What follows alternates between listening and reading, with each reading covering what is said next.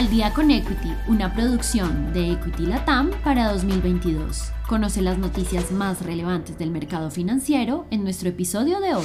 Noticias de cierre de la semana, viernes 23 de diciembre. G7 anuncia apoyo financiero a Ucrania.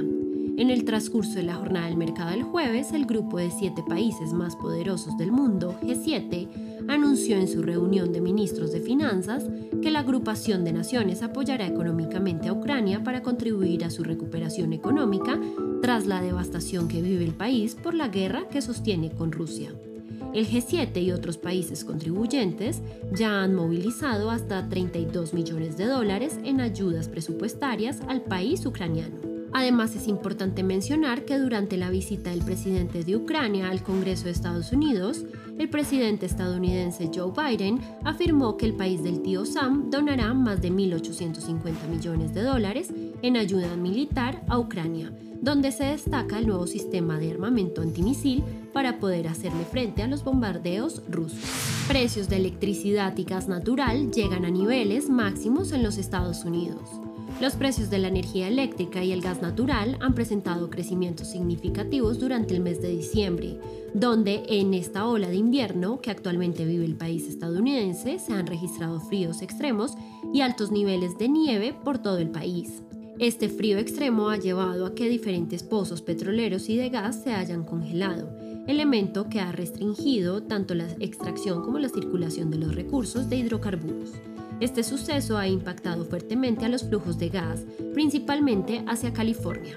Actualmente las cotizaciones por parte del petróleo de referencia WTI y Brent mantienen devaluaciones de 0.26% y 0.09% respectivamente. TikTok a la espera de cierre de acuerdo de seguridad.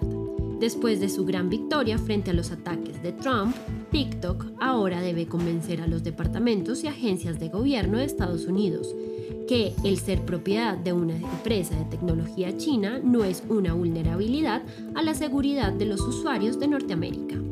La compañía ha intentado demostrar en los últimos tres años que no se pueden acceder a los datos personales de los ciudadanos estadounidenses y su contenido no puede ser manipulado por el Partido Comunista de China ni por otra entidad del gobierno de ese país. En sus esfuerzos por aplacar las preocupaciones, TikTok ha tomado diferentes medidas, incluyendo un acuerdo con Oracle, con el fin de que almacene los datos que provengan de estadounidenses y cree una división de seguridad de datos de Estados Unidos para supervisar la protección de datos. En este proceso de contratación y reestructuración se han invertido ya 1.5 mil millones de dólares.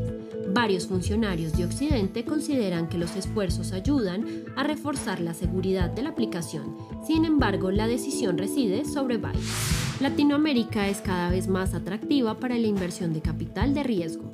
Este 2022 ha sido el segundo mejor año de la historia para las inversiones de capital de riesgo en la TAM, a pesar de la salida que ha tenido este sector de alternativas en proyectos a largo plazo, debido a la latente recesión.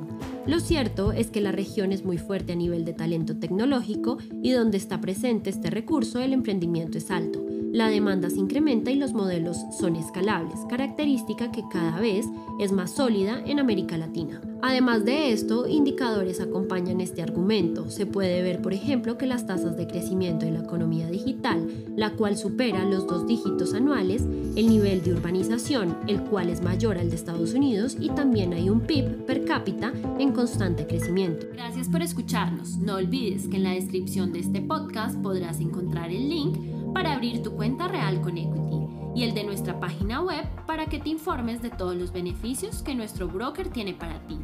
Adicional a esto, si quieres aprender de todo este mundo, no olvides registrarte semana a semana a nuestros eventos gratuitos como webinars y lives Encuentra toda esta información en nuestra cuenta de Facebook y también en nuestro canal de YouTube para que no te pierdas ni un solo minuto de nuestras transmisiones. Si te gustó este episodio, no olvides seguirnos, compartir con tu red y escucharnos todos los lunes y viernes de apertura y cierre del mercado financiero.